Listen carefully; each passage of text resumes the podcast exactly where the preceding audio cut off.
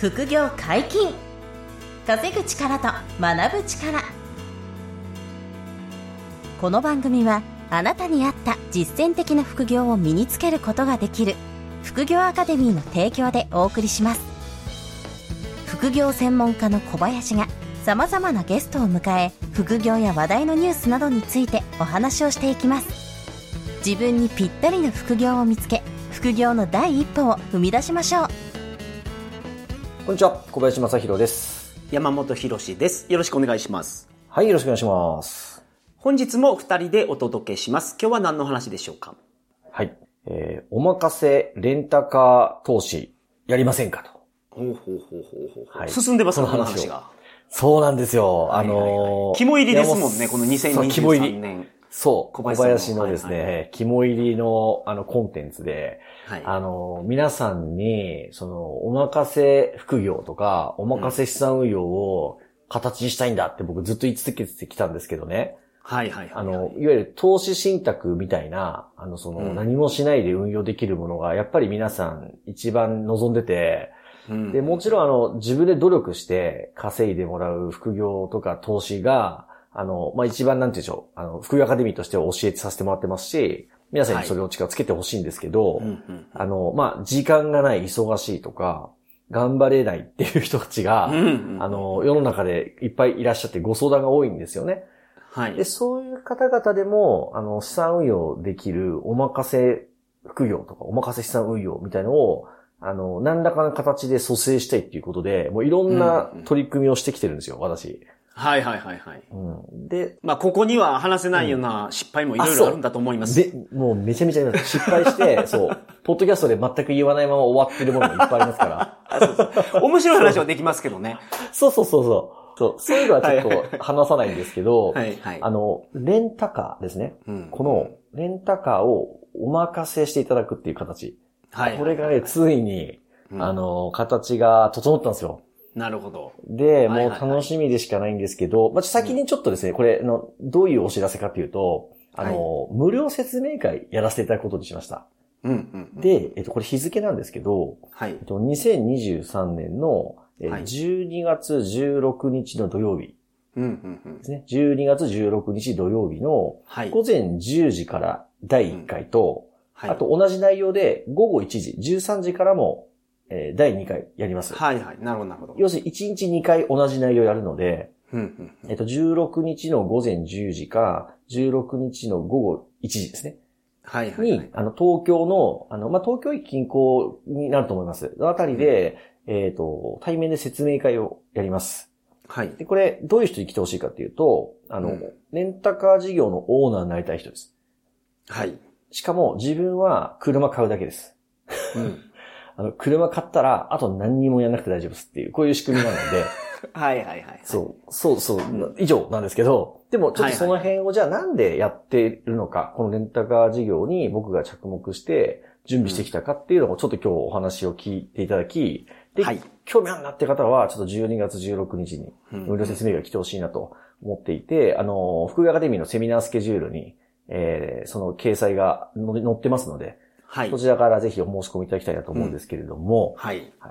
一応、あの、過去のね、ポッドキャスト山本さんには何回か聞いていただいてるんですが、あの、この車を、その、コンテンツにするっていうのは、うん僕としては、まあ、なんていうんでしょう、念願じゃないですけど、みんながすごく、こう、興味を持ってて、はい。あの、まあ、旅行にこう、すごく関わりが深くて、楽しくて、うんっていうところで、もう多くの人にこう、受け入れてもらえるのが、このレンタカーだと。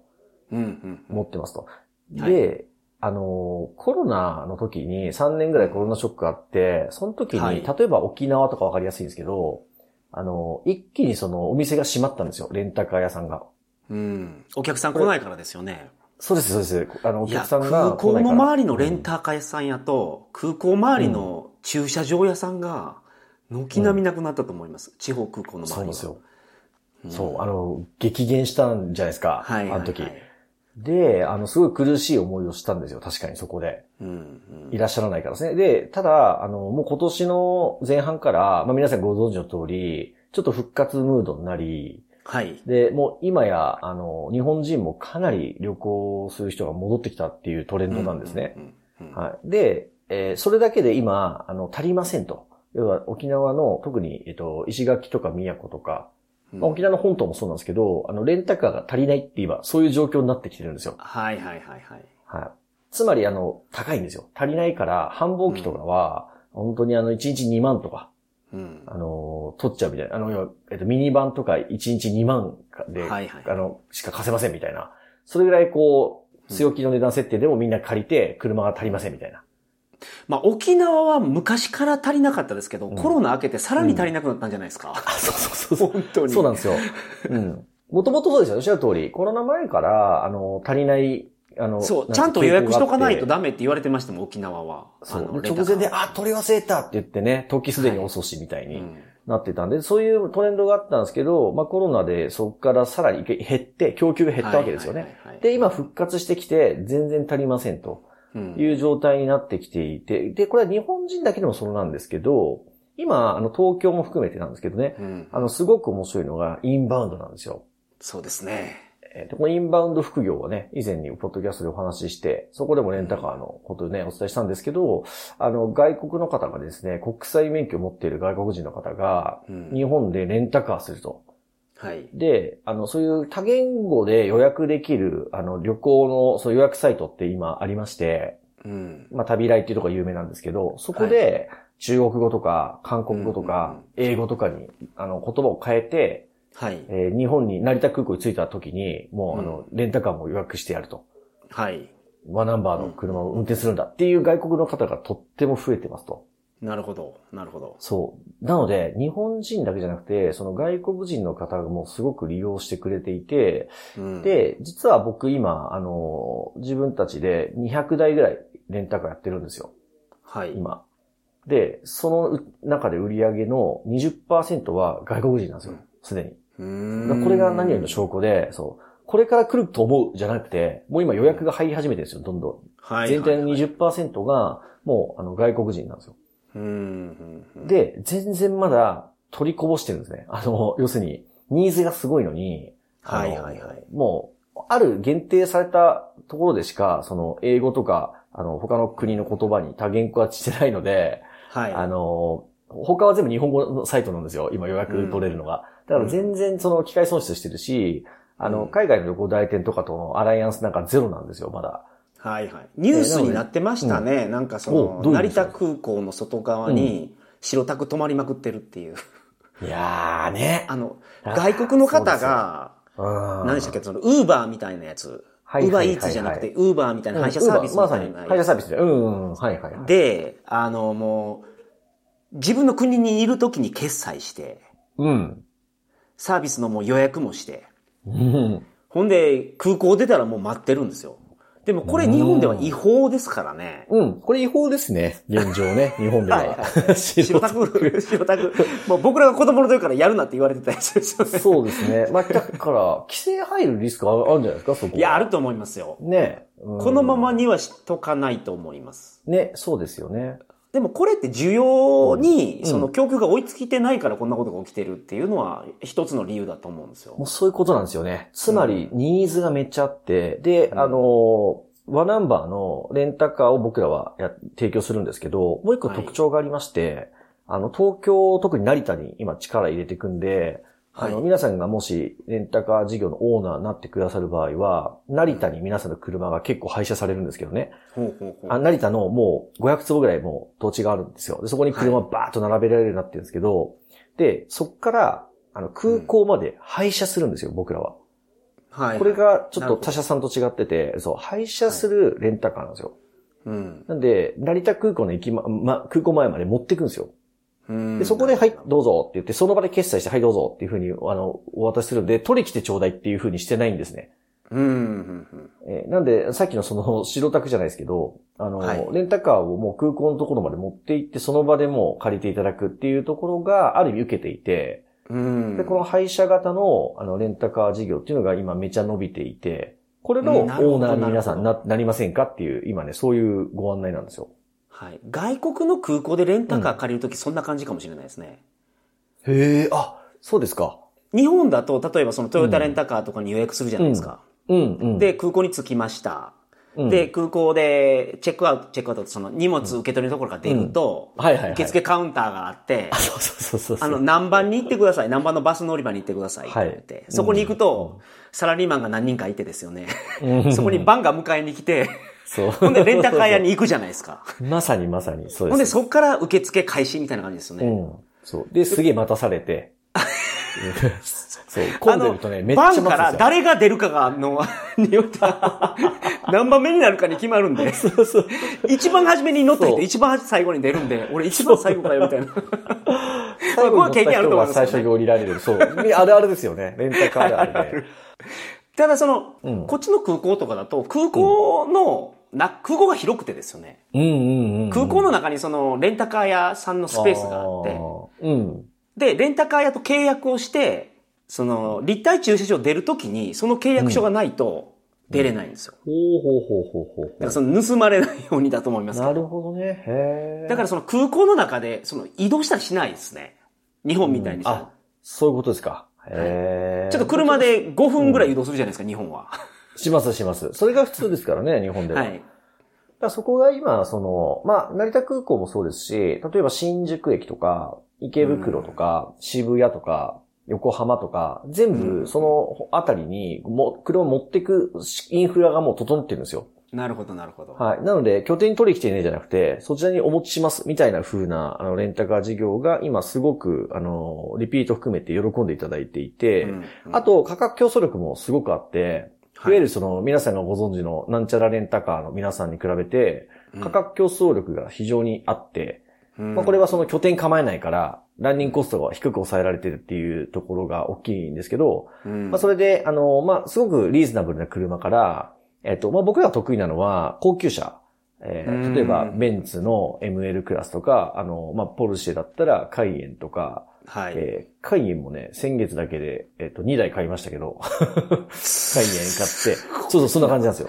そう。で、ボクスター、ポルシェのボクスター買ったり、BM 買ったり、そういう風に今してて、いい車を1日12,500円ぐらいで借りていただくみたいな、あの、形で、で、あの、配車します。ポルシェのみたいなカイエンを1日1万円で借りれるんですか、さすが、そう、そこにピンとくるのはさすが山本さんで、あの、そう、ポルシェのカイエン4人乗りを1日12,500円で借りられるって、これめちゃくちゃ安いんですよ。え すごいっすよ、それ。そう、超安いんですよ。そう、だからそれで、はいあの、皆さんにすごく喜んでもらっていいなてる、ほど。あの、まあ、4人で乗ったら1人3000、1人4000円とかじゃないですか。はい。あの、4人乗りだから。だから、それ、あ、5人、5人乗れますけどね。5人乗れるけど、まあ、4人乗ったとして、1人4000円ぐらいで1日ポルシェ乗れちゃうみたいな。っていうような、はいあの、値付けなんで、すごく好評なんですよね。うんなんでそれだ日本人が沖縄に遊びに行った時でも、うんちょっと乗ってみたいですよね。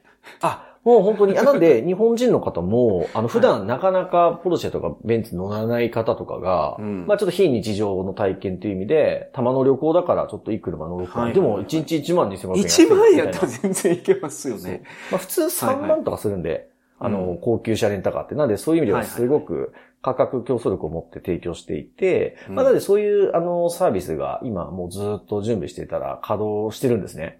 はいはい。、で、あの、まあ、すごいありがたいことにニーズがあるのと、あとその、今、東京と、あと成田と、あと、さっきの沖縄エリア、えーうん。宮古島中心に、あと、関西と、あと、北海道も含めて、はい。えっと、いろんなところでちょっと増車する予定なんですよ。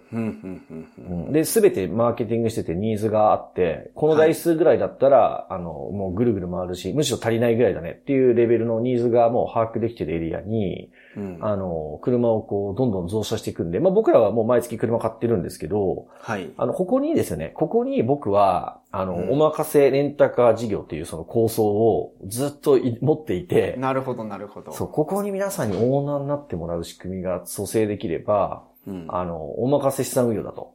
はい。これ形になるなと思っていて、それをちょっと説明会で皆さんに聞いてもらいたいなと思っているとう。ん。まあ、まずは、その小林さんというか、まあ、副業アカデミーでやってみて、うん。運用してみると、まあ、うまく回ってると。はいでそうです。実際、もう、立ち上がりも終わって、ってえっ、と、まあ、拡大するフェーズに入ったから、そうなんです。話ですね。なるほど、なるほそうなんです。で、やっぱりすごいたくさん買うので、あの、まあ、僕らも買うんですけど、まあ、皆さんにも、あの、オーナーになってもらうことで、僕らも当然資金的にも、あの、一緒にやってもらえたことで、あの、加速度が増すじゃないですか。うん、なんでそれもメリットになりますし、我々はそういうメリットがもちろんあるし、オペレーションをすべてこちらで回すんで、あの、皆さんは何もしなくていいんですね。あの、簡単に言うと、車買って、あと、年に一回自動車税があるので、はいはい。あの、それを年一だけご負担いただきます。まあ、一台4万ぐらい。うん。はい。以上ですね。それ以外はもう何もしません。しないでくださいと。はい。あ、で、あなた車持ってますよね？っていうだけですよね、だから。そう、そういうことです。税金はちゃんとあなたが払わないといけないけど、そうです。他は全部任せてくれたら、うまくいくんです。はい。で、細かい、あの、数値感とかは、あの、説明会でお話しますけど、まあ、簡単に言うと、売り上げが出ますよね、毎月。はい、はい、はい。で、そこから、パーセンテージでオーナーさんに、もう、あの、えっと、いくらお支払いできるかっていう最大値がもう計算してあるんで、はい。この最大値をお支払いしますと。うんうんうん、で、えっと、それが、まあ、年間で、ざっくりですけど、すごく苦戦して15%利回りで。ええー。そうそうそう。はいはい、これ山本さんだったらすぐわかると思うんですけど、そう。すごいことなんですよ。年利15%。年利15%ってことですもんね。そう。で、これすごいし、ほったらかして、何もしないでもらいますから。はい、で、もう決まった、あの、その、売り上がったものから全部、あの、パーセンテージでお支払いして、それが利回りが出ますし、うん、あの、繁忙期とかはもうめちゃくちゃ回るんですよ。あの、うん、本当に90%とか95%回る月とかもあるぐらい。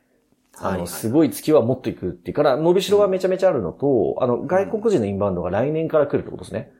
うん、このタイミングで、あの、参入できるから、すごくいいっていうことで、まあ、細かい数値感はちょっと説明会で聞いてほしいんですけど、そういう高収益っていうのが一つの魅力なんですよ。はいはいはい。はい、で、もう一つの側面があって、それが、あの、節税になるっていう特徴があって、うんうん、で、あの、僕もいつも税金にこう悩むんですけど、うん、あの、今ってその保険とかを使った節税って、うん、あの、かなり厳しくて、ほとんどいい商品がなくなっちゃったんですね。ええー、あ、そうなんですか。昔はそれがなんか節税のあれでしたよね。そうなんですよ。道というか、まあ、一番スタンダードの方ですよね。一番、そうなんです、そうなんです。あの、昔はですね、この保険入ったら、一括償却できますとか、はい、この保険入ったら50%はその年一括全部落としていいですとかっていう、あのがあったんですけど、これがほぼほぼ今全滅状態で。なるほど。あの、まあ、ない、ないことはないんですけど、あの、か言うとあんまりこういい商品がなくなったんですよ、節税の。で、車のすごいところは、うん、あの、4年落ち、4年以降の中古車、あの、中古車しか買わないんですよ。言わせてたんですけど、はいはいはいはい、中古で価格が下がりきったところで買うから、うん、あの、すごいリセールも高くていいんですけど、特にその外国車、うん、その高級車って価格の下がりすごいですからね。そうなんです、そうなんです。そうなんです。だから、ディーラーさんも言ってましたけど、軽4が一番値段下がらないらしいんですよ。だって、本当ですね。乗り出し180万とかでしょ ?10 年経っても、100万切らないんですよ。100万切るのが10年経ったら。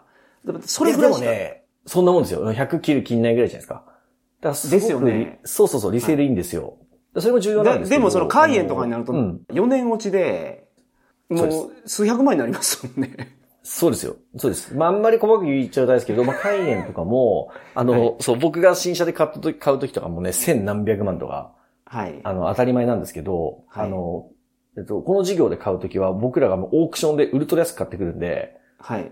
あの、もう、数、2、300万とかです。あの、買う と。だから、値下がり率が全然違うんですよね、本当に。そうです。国産車と比べると。300で買っといたら、4年後、5年後に、リセール70%とか60%ぐらい残るんですよ。う、う、もう売った時に、うん。だから、もうめちゃくちゃリセールもいいから、あの、高稼働で回しとくと、氷回りで回しとくと、あの、すごく儲かるっていうのは一つと、あとはその、一括償却できるっていうメリットがあって。そこですよね。4年落ちの中古車だからできるんですよね、それは。そうなんです。そうすると、1年で、あのー、全部落とせるんですね。例えば、えっ、ー、と、1000万利益出ちゃったっていう社長がいて、いや、1000万ぐらいはちょっと利益、あの、節税したいなっていう時に、はいはい、1000万分車買ってもらったら、うん、あの、全部、その年に落とせるんですよ。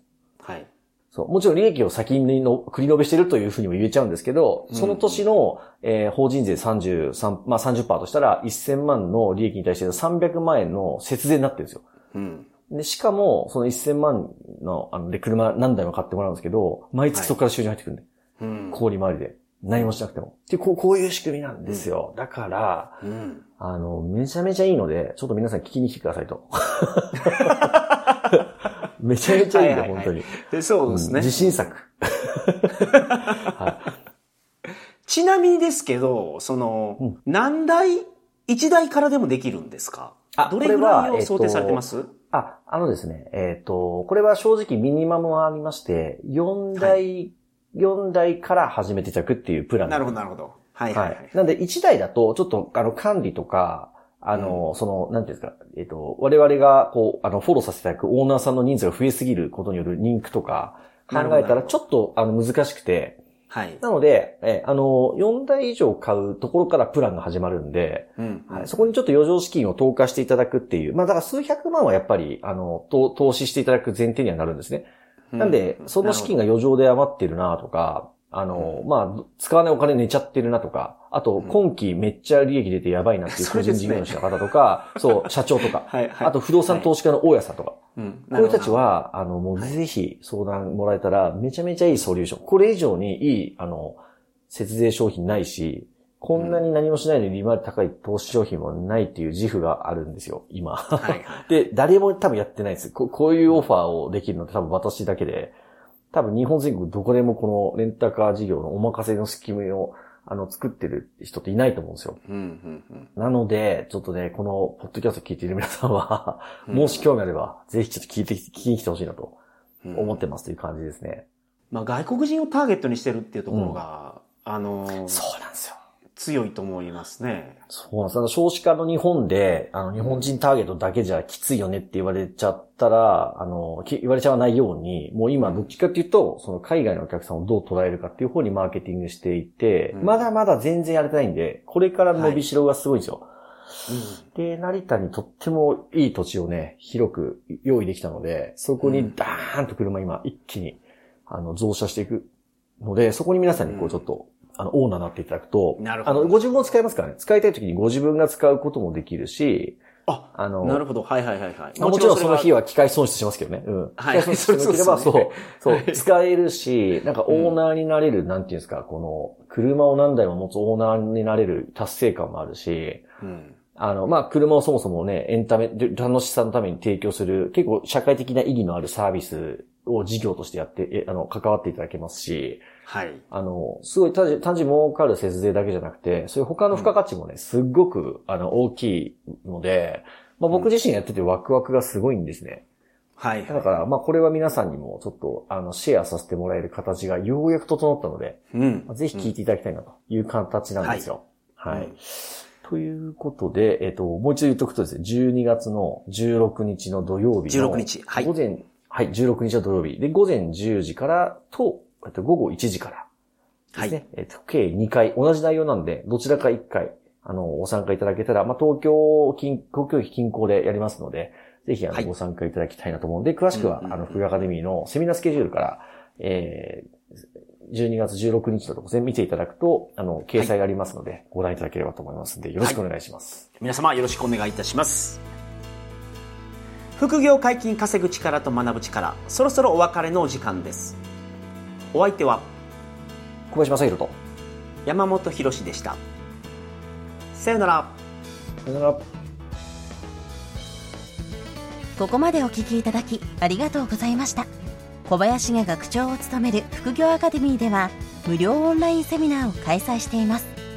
さまざまな副業について初心者の方にも分かりやすく説明しておりますので安心してご参加ください。詳しくは副業アカデミーで検索ください